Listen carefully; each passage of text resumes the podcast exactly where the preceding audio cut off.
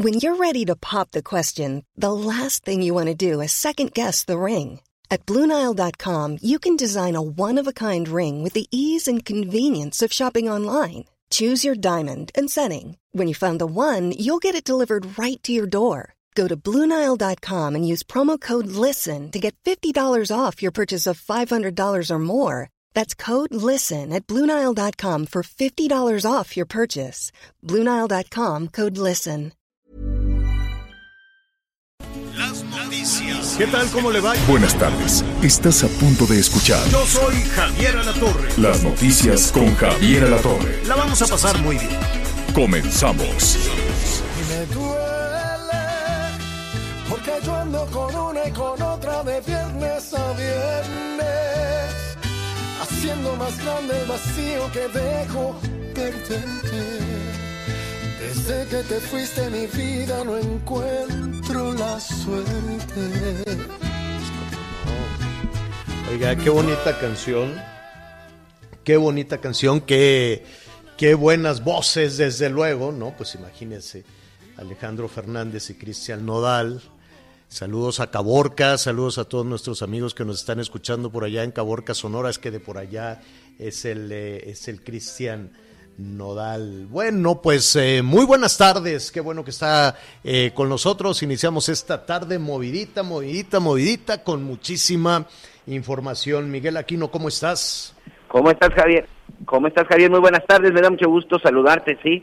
Un día con mucha información, información en México, también estaremos informando, vaya, el discurso de ayer de Joe Biden y con su Sí. homólogo en, Estado- en Estados Unidos y Canadá. dije.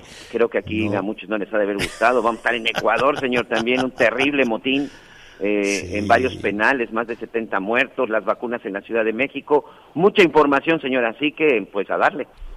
Así es. Bueno, pues qué gusto saludarlo. Vamos a, a tener eh, muchísima información que está en desarrollo. Vamos a ver cómo va esta eh, jornada complicada de las eh, de las vacunas en Ecatepec. Miguelón, no me gusta. eh, saludos Anita Lomelí, que en un ratito más estará enlazada también eh, eh, con nosotros desde el primer cuadro de la ciudad de la Ciudad de México. Bueno, pues eh, aquí habíamos comentado que se había iniciado de alguna manera el proceso, el proceso de vacunación a los adultos mayores en algunas alcaldías y en algunos municipios de la Ciudad de México, poquito, digo, de- del país, alcaldías de la Ciudad de México, municipios del país, que en realidad es un número chiquititito respecto al número de municipios y las esperanzas que todo esto ha desarrollado. No han llegado el número de vacunas que, que, que, que quisiéramos, ¿no? Sé que ahí está el esfuerzo, o por lo menos así lo ha dicho el canciller Marcelo Ebrard, de ir a pactar las vacunas, pero no hay las vacunas suficientes y la estrategia, la logística, pues no ha sido la mejor, ¿no? Y suponíamos que por eso se había empezado en las eh, alcaldías, pues más ralitas, por decirlo de alguna manera, ¿no? Donde la, la situación no, no fuese complicada, pero nada más arrancar en esas alcaldías de poca densidad de población vimos que había problemas y de ahí brincaron a una de las más pobladas, si no es que es el municipio más poblado, que es Ecatepec.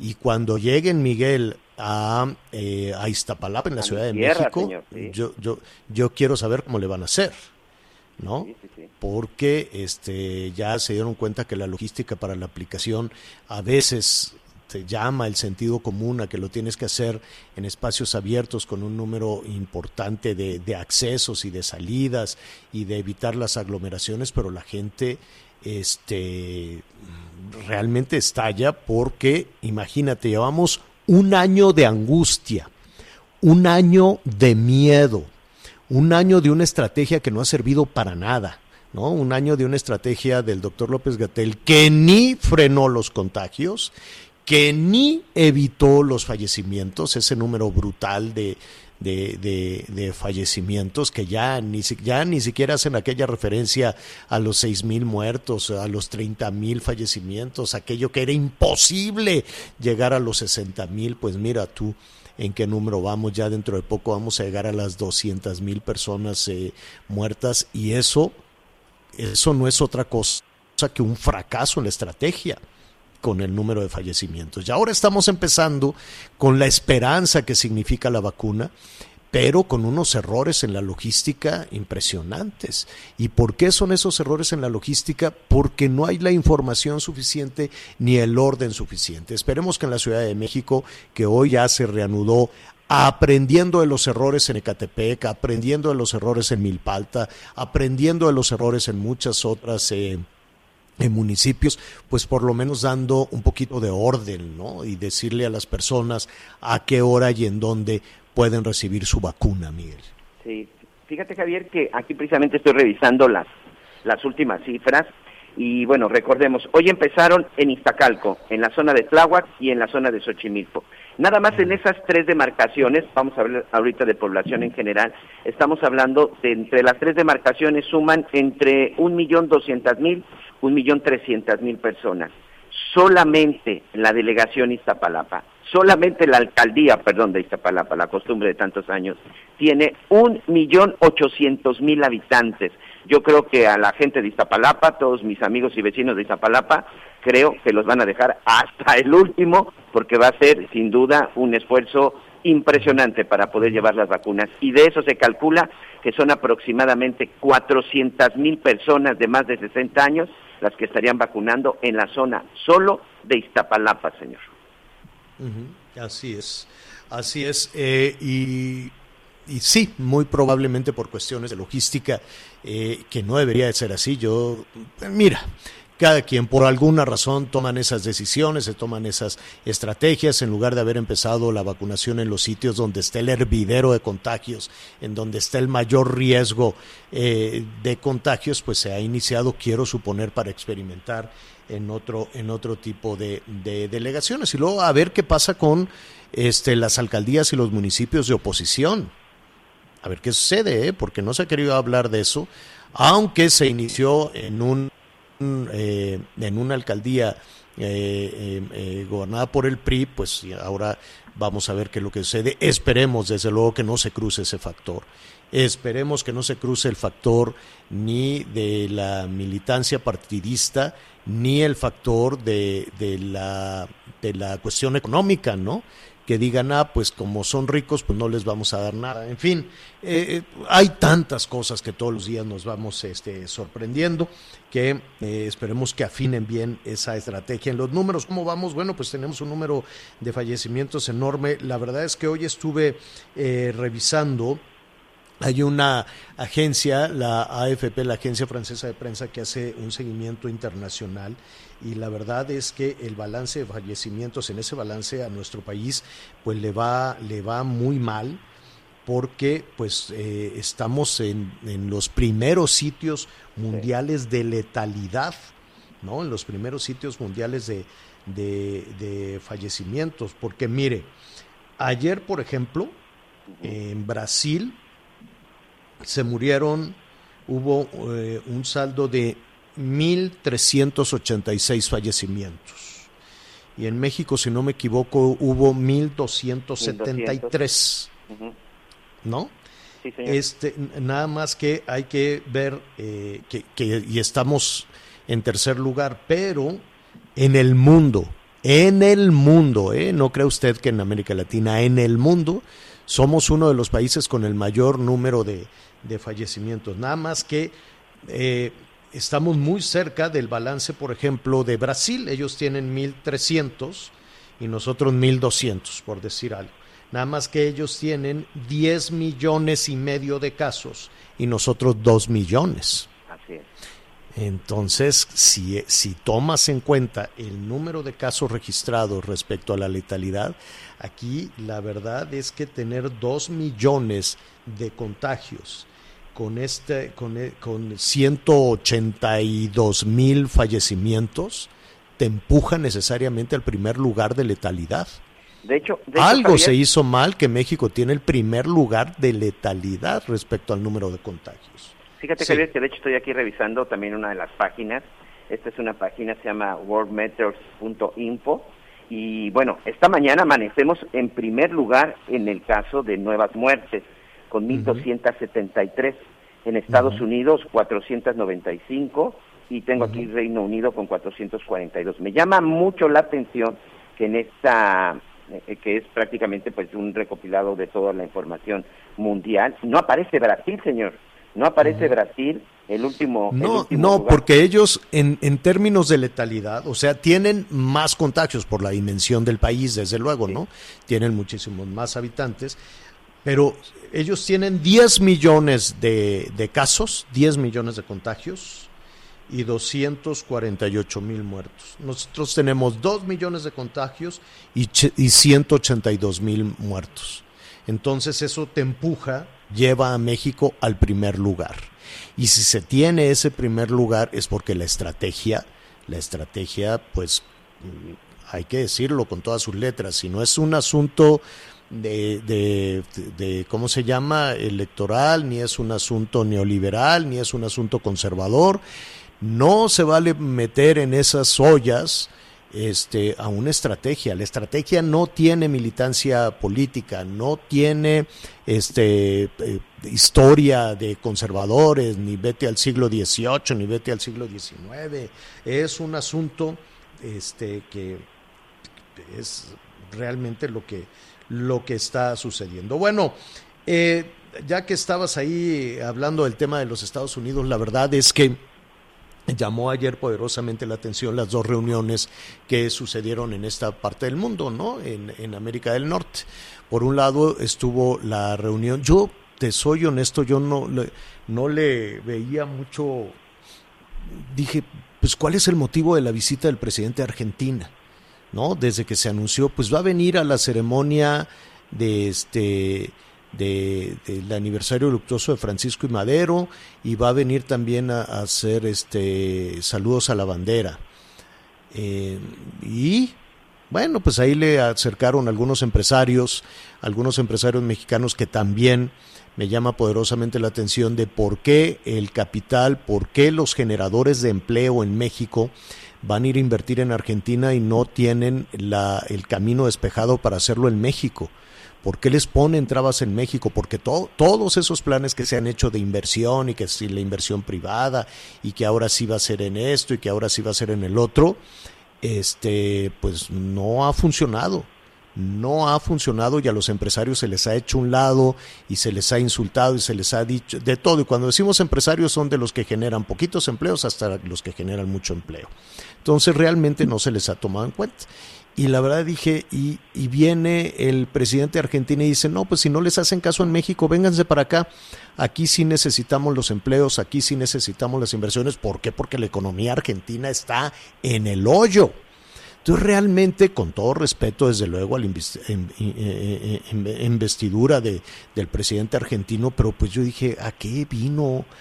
que donde no está bien mantener pues vínculos con el sur, está bien mantener esta relación bilateral con Argentina. Hay muchos negocios de México en Argentina, muchísimos, desde la industria automotriz, la industria de los alimentos. Hay, hay, hay muchos este, tipos de negocios de, carácter energético, en fin, ¿no? Eh, eso, hay que, eso hay que mantenerlo. Pero esos negocios se mantienen eh, con o sin la presencia del presidente de Argentina, la, la verdad, ¿no? Entonces, pues me llamaba muchísimo la atención. El hecho es que vino. Al mismo tiempo se estaba desarrollando otra entrevista con dos economías muy fuertes. Acuérdese que México forma parte eh, de este nuevo tratado comercial, forma parte de un bloque económico importante que es el bloque de América del Norte en el cual pues está. Canadá, Estados Unidos y México, y lo que se decida en este bloque económico es muy importante. Eh, el, acaba de haber elecciones en los Estados Unidos, hay un nuevo eh, presidente en los Estados Unidos que pues, es uno de los hombres más poderosos del mundo, y ayer hubo esta reunión de América del Norte. Ahí me hubiese gustado que sí, que se atienda las necesidades de Argentina, etcétera, etcétera, pero pues también tener ese lugar eh, en una nueva relación con el nuevo gobierno de los Estados Unidos. Eh, vamos a ver qué es lo que dijo el presidente Biden de su reunión con el primer ministro Trudeau de Canadá. Es decir, se reunió el primer ministro de Canadá con el, eh, con el presidente de los Estados Unidos, mientras aquí pues estaba la reunión con el presidente de Argentina. ¿Qué dijo el presidente Biden? A ver, escuchemos. Estados Unidos no tiene un amigo más cercano, ningún amigo más cercano que Canadá. Por eso fue mi primera llamada como presidente, mi primer encuentro bilateral y por supuesto, mi vicepresidente pasó algún tiempo viviendo en Montreal para la secundaria. Entonces, nuestro canal de comunicación está muy abierto. Mm. Mi primer llamada fue con el, el primer ministro de Canadá. Mi primer eh, reunión bilateral es con el primer ministro de Canadá y no hay amigo más importante para los Estados Unidos que Canadá. Em, digamos que el contacto con México llegó creo que un mes, dos meses después. ¿Por qué? Pues no lo vamos a saber con certeza. ¿Por qué este alejamiento? ¿Por qué a México no le interesa? Eh, o seguramente, pues digo, tenemos un, un, comercio enorme y una dependencia enorme. Simplemente las remesas que son resultado de la política económica interna que está tomando el gobierno de Estados Unidos, aquí se toma como un éxito de, de, las políticas públicas. Aquí se habla de las remesas como lo que son, un alivio, porque no hay de otra. O sea, un país que, eh, que, que, recibe estas eh, remesas y, y, son el principal ingreso, el principal alivio, pues yo creo que debería estar muy, muy pendiente de dónde sale esto y de una relación a todas luces importante. Entonces, pues hizo este reconocimiento, dijo, Canadá fue el primero que me habló, Canadá fue el primero en felicitar, Canadá fue el primero en estar eh, interesado en que echemos adelante esta relación, pues entonces no hay mejor amigo de los Estados Unidos que Canadá. Eh, y estamos, eh, creo que ya China nos volvió a quitar el, el lugar que teníamos como socio comercial de los Estados Unidos, pues bueno, hay que ponerle hay que ponerle, creo yo, atención a todo esto, sino que nuestros amigos nos, nos digan si le hubiese gustado que, que, esta, que en esta reunión México tuviese también una silla, ¿no? México tuviese también un lugar. ¿A qué número, Miguel? Al 5579 005062. 5579 005062 Estamos atendiendo todos sus mensajes y también este Javier, pues muchos mensajes donde nos preguntan qué, qué, cómo está este asunto, esta pelea con el gobernador de Tamaulipas, eh, mm. Francisco Cabeza de Vaca. Bueno, pues vamos a estar platicando también al respecto porque también, fíjate que me llamó mucho la atención esta filtración el día de ayer, como dice el gobernador de Tamaulipas, porque les demuestra y les explica a muchos que desde la semana pasada estaban en un gran error de que el fuero no ha desaparecido de este país, como muchos aplaudían la semana pasada, de que según se había terminado el fuero. No, señores, el fuero continúa, solo se amplió el catálogo de delitos y pues si te parece de esto vamos a estar platicando y de qué se tratan las acusaciones en contra del gobernador de Tamaulipas. Sí, sí, sí, sí, vamos a ver de qué lo e, es una es una investigación, hubo por ahí lo lo que dicen los panistas, vamos a tratar de, de platicar también con ellos y de platicar también con el gobernador de de, de Tamaulipas y mira, eh, independientemente de que se tiene de que se tiene que, que revisar eh, toda, toda esta eh, situación, Em, hay una investigación entonces. A ver, vamos a poner un poquito, si no tienes inconveniente, antes de escuchar la reacción de eh, Francisco Javier García, cabeza de vaca, porque ¿por qué le quitará a todo el mundo el primer apellido y le dejan el, es segundo? Que incluso fíjate que hasta en sus cuentas este, es muy interesante porque hasta él mismo también eh, eh, está así directo como Francisco Cabeza de Vaca, pero sí, señor, tiene razón. Francisco García, cabeza de vaca. Bueno, eh, el hecho es que eh, ayer estuvo muy, muy complejo. Eh, muy compleja el, anuncio, no quedaba muy claro de que había una investigación, una investigación y una solicitud de retirarle el fuero por parte de la Fiscalía General de la República al gobernador de Tamaulipas para investigarlo por lavado de dinero, por este, falsificación y por... delincuencia organizada. delincuencia organizada. Pero el anuncio lo hizo un diputado, ¿no? Lo hizo... diputado Mier de Morena exacto, Moisés Ignacio Mier se llama. Es eh, el diputado Mier Velasco, él es el presidente de la Junta de Coordinación Política de la Cámara de Diputados, y entonces, pues en medio de toda la discusión y todo el berenjenal que ayer la Cámara de Diputados sabía de todo, cachetadas, esto y el otro, pues hace esta revelación. Dijo, ¿qué creen? ¿Le van a quitar el fuero a García Cabeza de Vaca? Y lo están acusando de lavado de dinero, de qué más, de, delincuencia, organizada. y defraudación fiscal equiparada, señor. Evidentemente, después de, conocer esto, pues vamos a ver qué es lo que dijo.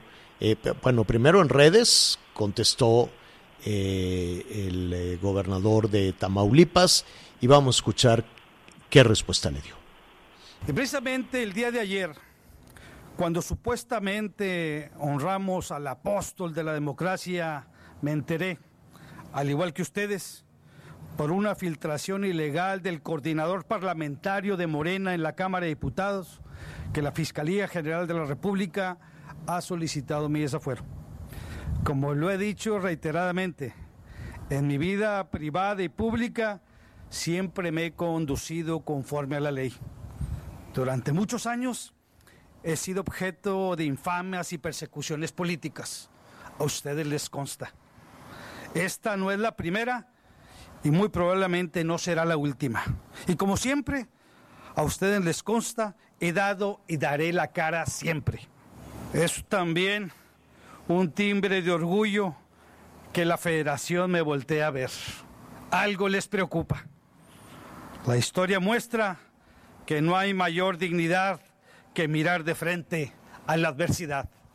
Vamos a enfrentarla como siempre lo hemos hecho, a favor de las y los tamaulipecos. Bueno, pues ahí está, esa es eh, la respuesta que dio el gobernador de Tamaulipas, que desde luego todo esto se está llevando a la arena política, a la arena, a la arena electoral. Em, pero Miguel, eh, ¿hay o no entonces una investigación abierta de la Fiscalía General de la República? Así es, sí hay una, hay una investigación, esta investigación incluso tiene ya un par de años, aparentemente es desde que inicia eh, su administración Francisco Javier Cabeza de Vaca en el gobierno, donde se le acusa, insisto, de defraudación fiscal equiparada, se le acusa de delincuencia organizada y operación de recursos de procedencia ilícita. Y precisamente como existe esta investigación es que la Fiscalía General de la República solicita que se lleve a cabo el juicio de procedencia en contra del gobernador de Tamaulipas, porque pues aseguran que tienen los elementos necesarios. ¿Qué significa este juicio de procedencia? Y creo que es un buen momento para explicar. Es porque eh, a pesar de que la semana pasada de manera errónea, de manera equivocada, algunos integrantes de, Morena, principalmente diputados y senadores, que es muy lamentable, pues decían que había desaparecido ya el, el, fuero presidencial o el fuero en este país. No, no ha desaparecido y este es un ejemplo muy claro. ¿Qué significa? Que en la Cámara de Diputados los legisladores tendrán que determinar si le quitan el fuero al gobernador para que enfrente a las autoridades. Literal, la Cámara de Diputados se va a convertir en una sala de juicios, por llamarle de alguna forma, en donde él tendrá que ir a declarar, tendrá que defenderse, tendrán que nombrar algún diputado que sea su defensor, otro diputado que será la parte acusadora, prácticamente se convierte en un salón de juicios la Cámara de Diputados. Si al final, por votación, eh, se decide que sí le quiten el fuero, pues de esta manera tendría que enfrentar ahora sí a las autoridades y ya la Fiscalía General de la República pues podrá llamar directamente al, al gobernador de Tamaulipas para iniciar este juicio en su contra. Sin embargo, todo tiene que pasar todavía por la Cámara de Diputados. Pero todo esto qué significa que sí, que sí existe una investigación, que sí hay elementos de prueba que por lo menos permitan que se inicie el proceso de desafuero en contra de Francisco Javier Cabeza de Vaca por estos tres delitos, señor. Bueno, únicamente para, para no perder de vista, porque luego estas cosas son tan complejas y se van este, encimando, por así decirle, las declaraciones y los acontecimientos, porque eh, en, todas estas, en todas estas situaciones son más las declaraciones que los hechos, Miguel, casi siempre. ¿No? Casi siempre se, se, nos van encimando declaraciones y declaraciones y acusaciones y quítate tú y cosas por el estilo que hechos ya más, más concretos. Y esto lo digo porque que no se nos olvide que este hombre del que ya nadie supo nada, Emilio Lozoya, no sabemos si, si está en la playa, si está en su casa, si, no, no, no, no, no sabemos nada, ¿no? Acuérdate que llegó y le dieron unos mareos, se lo llevaron al Hospital Ángeles y luego se lo lleva. Ha estado muy cómodo y, declarando así este, a distancia. Y entre las declaraciones, que solo han sido este, declaraciones, pues fue un salpicadero de porquería para todos lados, ¿no? Entonces todo lo que diga Emilio Lozoya, pues uno supone que tendría que ser sustentado e investigado. No lo, o, no sé si, si el proceso no tiene que ser así, que sea únicamente la palabra Emilio Lozoya eh, porque si es así, este hombre, el exdirector de Pemex, acuérdese que se fue, huyó con 10 millones de dólares que le dieron los de Brasil, que le dieron los de esta empresa Odebrecht para que pudieran hacer negocios con Enrique Peña Nieto. Y ya después los brasileños decían, oiga, se los dimos a él, ¿eh? No, no, no cree usted que se los fuimos a llevar a Toluca y nada, nada, se los dimos a él. Pero pues él dice que parte de ese eh, dinero se le repartió a muchas personas, a muchos políticos, para que aprobaran la reforma energética, y eh, la reforma energética de Enrique Peña Nieto. Y entre otras cosas, este mismo hombre del que nada se sabe, o yo no sé si tú sabes dónde anda, Emilio Lozoya Miguelón, dijo que este, le dieron a, a Francisco García Cabeza de Vaca, le dieron, cuando era legislador, le dieron pues mucho dinero, que le dieron millones para que aprobara la, la, reforma energética. Entonces, este, pues él dijo que dio como 500 millones de dólares en sobornos a muchos eh, y, hasta ahí se había quedado la, la, la investigación. No sé esta nueva investigación si corre por ahí o esta nueva investigación de la fiscalía corre por otro lado. Ahora, solo para tomar en cuenta algunos elementos, porque con el tiempo se van, se van perdiendo. Hubo una palabra que se utilizó dos veces hoy por la mañana y que pues necesariamente llama la atención. Y la palabra que se utiliza es venganza. Eh, Dijo eh, presidente, palabras más, palabras menos, respecto a este caso de García Cabeza de Vaca, que la venganza no es su fuerte, pero de cualquier forma utilizó la venganza, como diciendo, la venganza no es, no es su fuerte. ¿De qué se quiere vengar? Ah, y también lo dijo el fiscal, ¿no? Que llegó con su doble cubrebocas. También el fiscal utilizó la palabra venganza dijo, no es venganza política. Si no fuera venganza política, entonces ¿para qué utilizar la palabra? Cuando hay un caso de que alguien comete un delito, pues se le detiene, se le retira el fuero y se le hace juicio y si es culpable que pague y si es inocente pues que lo dejen en, en paz. Este, pero ¿por qué utilizar dos veces la palabra venganza? De qué, de qué, qué habrá hecho García Cabeza de Vaca para una venganza. ¿Venganza de qué? Hay varias cuestiones por ahí sueltas, sueltas, que le voy a decir después de una pausa. Volvemos. Sigue con nosotros. Volvemos con más noticias. Antes que los demás. Heraldo Radio. Heraldo Radio. Todavía hay más información. Continuamos. Las noticias en resumen. En Quintana Roo, el aspirante a la alcaldía de Puerto Morelos, Ignacio Sánchez, fue atacado, fue atacado a balazos en la colonia Pescadores mientras estaba en un restaurante. Fue trasladado a un hospital de Cancún, en donde minutos después falleció. Tres de sus colaboradores también resultaron heridos. El gobierno de la Ciudad de México frenó las intenciones de los colegios particulares de reabrir sus instalaciones el próximo 1 de marzo. Por su parte, la Secretaría de Educación Pública indicó que el regreso a clases presenciales será únicamente cuando los estados estén en semáforo verde. El golfista norteamericano Tiger Woods requirió la inserción de una varilla y tornillos para estabilizar su pierna tras el accidente vehicular que sufrió ayer en Los Ángeles, California. Hoy el dólar se compra en 20 pesos con 25 centavos y se vende en 20 con 67 centavos. Bueno, bueno, muy bien, pues eh, vamos a, retomar un momentito más toda esta situación de Francisco García Cabeza de Vaca, el gobernador de Tamaulipas. Ya escuchábamos también eh, su respuesta, eh, ver que son muchísimos los elementos alrededor de todo esto, si, si es una venganza, si no es una venganza y si efectivamente, como, como dijo el Gertz Manero, el fiscal, dice, no, no no hay venganza, y también dijo el presidente, la venganza no es mi fuerte, pero ya se ha utilizado en dos ocasiones la palabra. ¿Qué habrá hecho el gobernador de Tamaulipas para que se esté utilizando esa frase? Bueno, un poquito más adelante y revisando también los acontecimientos del año pasado, no perdamos de vista a Emilio Lozoya, no perdamos de vista al Partido Verde, no perdamos de vista a Pío López Obrador, ¿se acuerda usted con aquel escándalo del, del, eh, del dinero? Ni a David León. Entonces, el rompecabezas es complejo, ya lo estaremos ahí, ya lo estaremos revisando.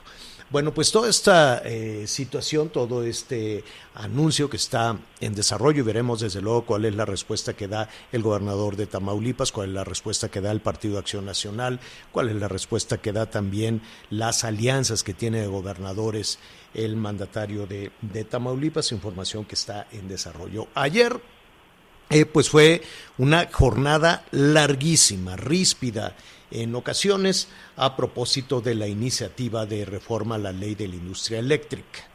¿Qué sucedió? ¿En qué lugar estamos? ¿Se le pudo cambiar un, algo? ¿no? Acuérdense que el presidente dijo no se le va a cambiar una coma en toda esta situación. ¿Y qué es lo que tenemos por delante?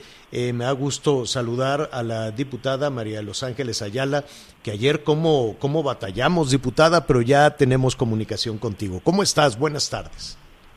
Buenas tardes, Javier, con el gusto de saludarte y a Miguel y a tu auditorio. Sí, efectivamente ayer fue un poco complicado la comunicación. Espero que hoy corramos con mejor suerte, ya que eh, me encuentro también en Cámara de Diputados. Pero pues adelante. ¿En qué, en, qué, ¿En qué posición estamos después de la larguísima y en ocasiones ríspida este, eh, reforma y discusión de esta iniciativa de reformas a la ley de la industria eléctrica. Eh, ¿Qué sigue después de, todo esto? ¿No se le modificó una coma? Efectivamente, Javier, eh, como ustedes lo pudieron ver el día de ayer, eh, estuvimos legisladores en forma de presencial y otros en la forma telemática y se emitieron 289 votos a favor, 152 en contra y uno en abstención. Le voy a ir hacia tu pregunta primero, ¿qué sigue?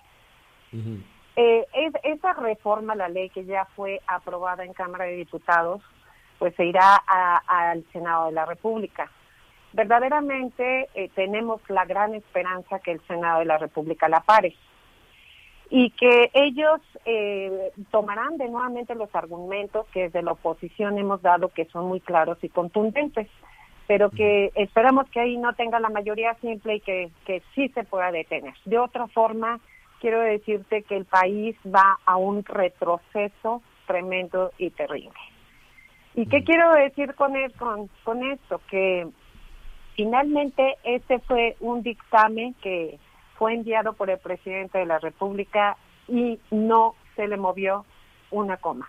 Y eso lo dijeron los legisladores de la mayoría, de Morena.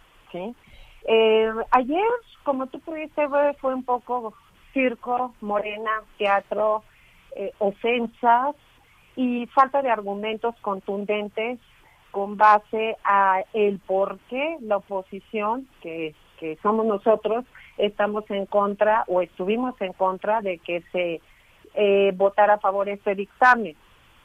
Eh, hubo, se, subieron a tribuna 412 reservas, Javier, unas este, se inscribieron en el diario, otras tuvimos la oportunidad de debatirlas en tribuna. Y fíjate que curiosamente hubo aproximadamente 71 reservas por parte de Morena. Y pues no le encontramos ningún sentido a estas reservas. Exclusivamente ellos subieron a tribuna a refrendar que ellos no moverían una coma al dictamen, a la iniciativa preferente del presidente de la República. ¿Qué es lo que te preocupa de esta, de esta iniciativa que ahora estará en manos de, los senadores? Hay, varios temas, Javier. Eh, quisiera hacerlo de la forma más sencilla para que el auditorio que nos acompaña el día de hoy le quede muy claro. Voy a decir primero lo más simple. En esta reforma se está privilegiando ¿sí? a los eh, eh, combustibles fósiles. Te estoy hablando al combustóleo y al diésel, que con esto lo que está provocando es que la salud de todas y todos los mexicanos se, se deteriore por respirar este, eh, estos elementos tan contaminantes a la salud y al medio ambiente. Por otra parte, se está violentando compromisos internacionales que México ya tiene a través de carácter bilateral, como puede ser el TEMEC y el TIPAT. ¿sí? Otra implicación que, que la que estamos incurriendo es en el incumplimiento, siete, de los compromisos que tenemos como México en el desarrollo sostenible de la UNO. ¿Y qué significa esto? Garantizar el acceso a una energía segura, sostenible, moderna y asequible. Y con, con, eh, con los eh, combustibles fósiles eh, no se puede lograr garantizar el acceso y, del servicio eléctrico, tener un servicio eléctrico de, de calidad y constante sin apagones. mira, Javier, lo quiero poner de esta forma. Los apagones suceden en todas partes del mundo. Acabamos de tener el ejemplo en Texas. Estos acabones, estos, perdón, eh, apagones se pueden prevenir si tenemos eh, una instalación o una pared estatal moderna donde puedan entrar en el momento del apagón las otras energías que puedan sostener el, el que la luz continúe. ¿Qué quiero decir?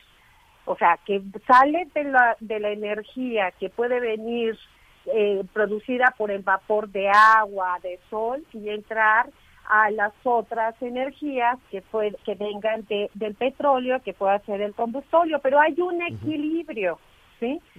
Simple y sencillamente lo que está sucediendo es que las instalaciones que hoy por hoy tenemos en las termoeléctricas, pues no están preparadas para que pasemos de, de la energía, como te acabo de decir, que provenga de las energías limpias a las energías que ya estén almacenadas propiamente dentro de las instalaciones.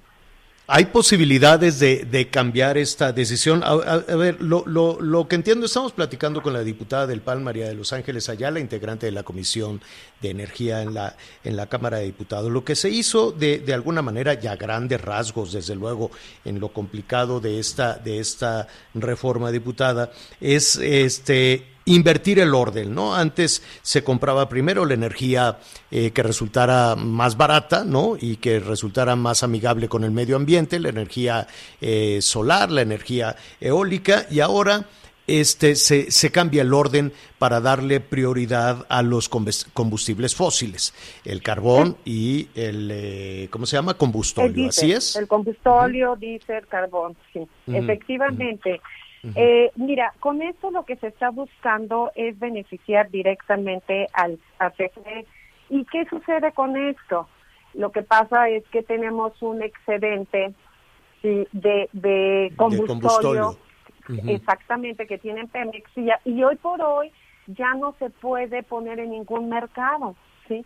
Porque la tendencia mundial es ir hacia las energías limpias ¿Pero qué hacemos con el combustóleo? Bueno, justamente lo que se pretende con esta reforma a la ley es que a través de, de, CFE se consuma todo este combustóleo para generar la electricidad en detrimento de la salud de todas y todos los mexicanos.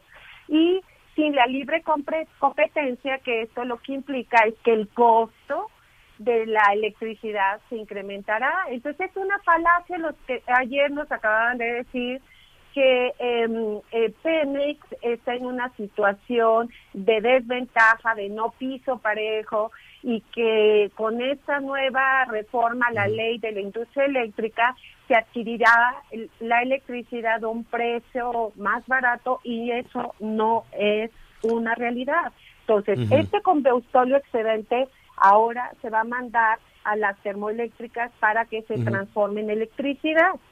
Así es, eh, hay posibilidad, pero es un hecho, es decir, ya la ruta que se siga en el Senado, eh, pues es casi puro trámite, me atrevería a decir, diputada. Pues eh, mira, Javier, la esperanza muere al último. Confiamos que verdaderamente haya un diálogo, haya una conciencia clara. Nosotros siempre hemos eh, hablado al grupo de la mayoría, tener diálogo, a escuchar a los especialistas, a escuchar a, a, la Secretaría de Salud, al medio ambiente, a todos los que están involucrados, ¿sí?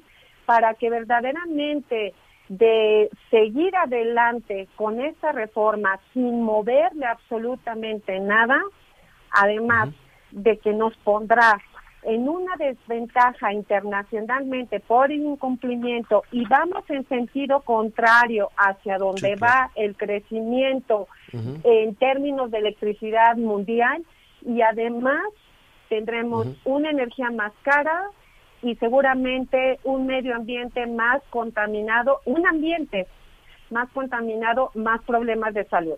Entonces, esperamos que eh, en el Senado de la República sí se pueda llegar a un consenso, si lleguemos eh, a, pues de alguna forma, tocar la sensibilidad del resto de los de los eh, eh, senadores de la mayoría. Y de no ser así, pues seguramente pasará ya a publicarse. Pues, eh, diputada, te agradecemos esta, esta conversión. Si no tienes inconveniente, la, la continuaremos después, únicamente reflexionando en lo, en lo que nos dices de energías limpias. Justo cuando era toda esta discusión en la Cámara de Diputados, este, se estaban reuniendo dos líderes mundiales, o por lo menos de la región eh, económica y política que nos corresponde, que es América del Norte, haciendo planes de muy alto nivel para eh, lograr eh, una emisión cero muy pronto. Una muy, muy pronto lograr que las economías y que, las industrias tengan emisión cero. Me refiero a la reunión del presidente Biden con el primer ministro Trudeau y no, no estuvimos, no estuvimos ahí. Pero ese es un tema que nos gustaría platicar contigo, eh, precisamente como integrante de la Comisión de Energía, en una próxima charla. Gracias, diputada. Un placer estar con ustedes, Javier y estoy a la orden. Este tema es de gran trascendencia para México, para las y los mexicanos, y creo que sí debemos de estar muy pendientes de lo que sucede en el Senado y ver cómo pudiéramos de alguna forma este, poder seguir este, incursionando para ver si hay algo algo que podamos seguir contribuyendo. Y, sobre todo preguntarte en la próxima charla qué piensa la Comisión de Energía de los planes que tiene Canadá y Estados Unidos, que no son necesariamente los de México. Diputada, muchísimas gracias. Javier, que esté muy bien, saludos a tu auditorio y gracias por el espacio. No, al contrario, una pausa, volvemos. Sigue con nosotros, volvemos con más noticias. Antes que los demás. Heraldo Radio 98.5 FM. Las noticias con Javier Alatorre por El Heraldo Radio, una alianza de Heraldo Media Group, Grupo Audiorama Comunicaciones. Miércoles de plaza, saber elegir es un arte. En tienda y lacomer.com la manzana Star bien importada está a 29.50 el kilo. ¿Y tú vas al súper o a...? Heraldo Radio.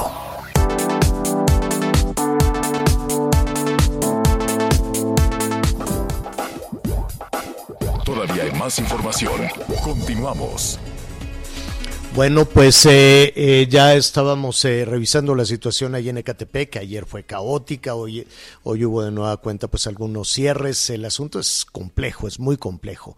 en el caso de la Ciudad de México se tomó nota de lo que sucedió, por ejemplo, el primer día de vacunación a adultos mayores en Milpalta y en otras alcaldías para que por lo menos darle pues a la, a la logística un, un, orden y que el asunto sea más fluido, que no se apelotonara la gente, pues eh, y, se convirtiera en un asunto difícil. ¿Cómo se está desarrollando la jornada de vacunación de adultos mayores en la alcaldía Xochimilco?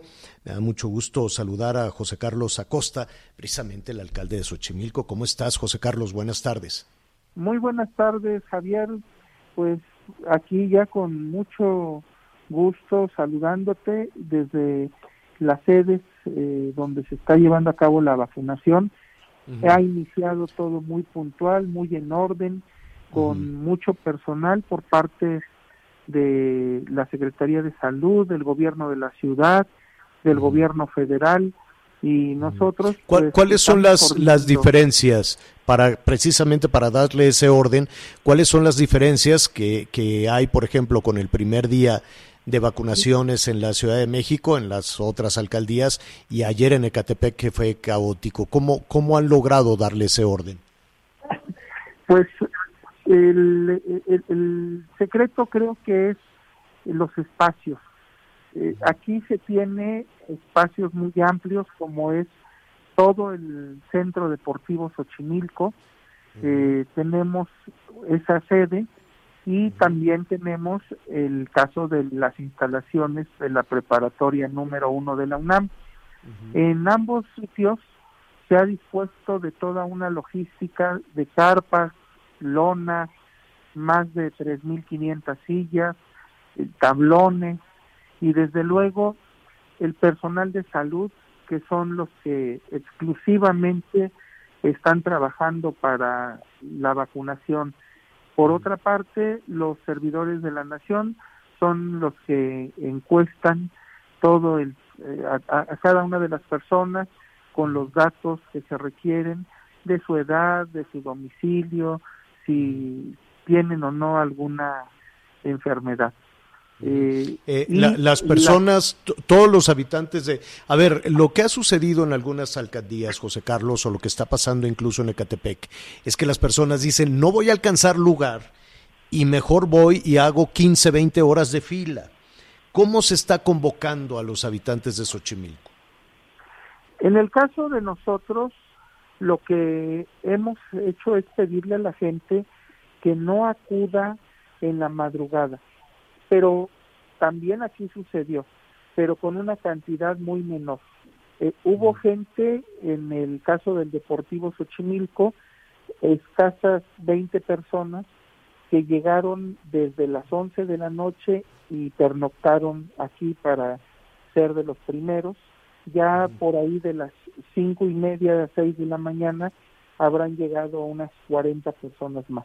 Pero eso fue pues todo muy eh, fácil para poder eh, organizarles y darles acceso a primera hora. A las 7 ya estaban dentro, esperando que a las 9 iniciara la vacunación. En el caso de la preparatoria número 1, en sus instalaciones, eh, como a las 3 de la mañana, había un promedio de cuatro personas. Yo estuve personalmente toda la madrugada en los dos sitios, yendo y viniendo, atendiendo, platicando con la gente. Y bueno, ellos manifestaban que aun cuando ya tenían su horario, su cita, eso estaban ahí, lo, estaban, eh, había mucha, hay mucha emoción. lo que estás, lo que estás señalando es muy importante, porque creo que no se había dado eh, fecha y hora para, las, para los adultos mayores en, en, las otras alcaldías. Si no me equivoco, esta es la primera ocasión en que se está convocando o se está citando a las personas con un día y una hora. Sí, es correcto. Y de acuerdo a su apellido, por ejemplo, el día de hoy correspondió a la letra A y B. Y así sucesivamente hay un calendario para cada uno de los días. Pues eso está muy bien. Entonces, por la letra inicial del apellido y le dicen eh, usted preséntese este, el día tal, es decir, preséntese hoy, 24 de febrero, a las 12 del día, o preséntese hoy a las 10 de la mañana. ¿Así es como se está haciendo? Es correcto. Eh, ah, se va indicando en los diferentes horarios este, la hora en que le corresponde a cada una de las personas. Ahora, te, te, están preguntando, y se nos va aquí el tiempo, alcalde, ¿qué sucede con las personas que fueron convocadas y que por alguna razón no pudieron llegar? Va a haber un último día al final de esta jornada, de esta semana, por ahí del día 5 o 6 de marzo, eh, que van a poder eh, todos los rezagados los que por alguna razón pues se sintieron mal, Pero solo, solo un día.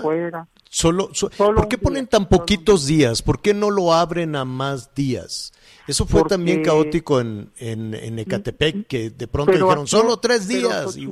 Pero, y, Xochimilco ha sido extraordinaria la, la, la respuesta y en lo que a nosotros nos toca aquí. Gracias por acompañarnos en Las Noticias con Javier La Torre. Ahora sí ya estás muy bien informado.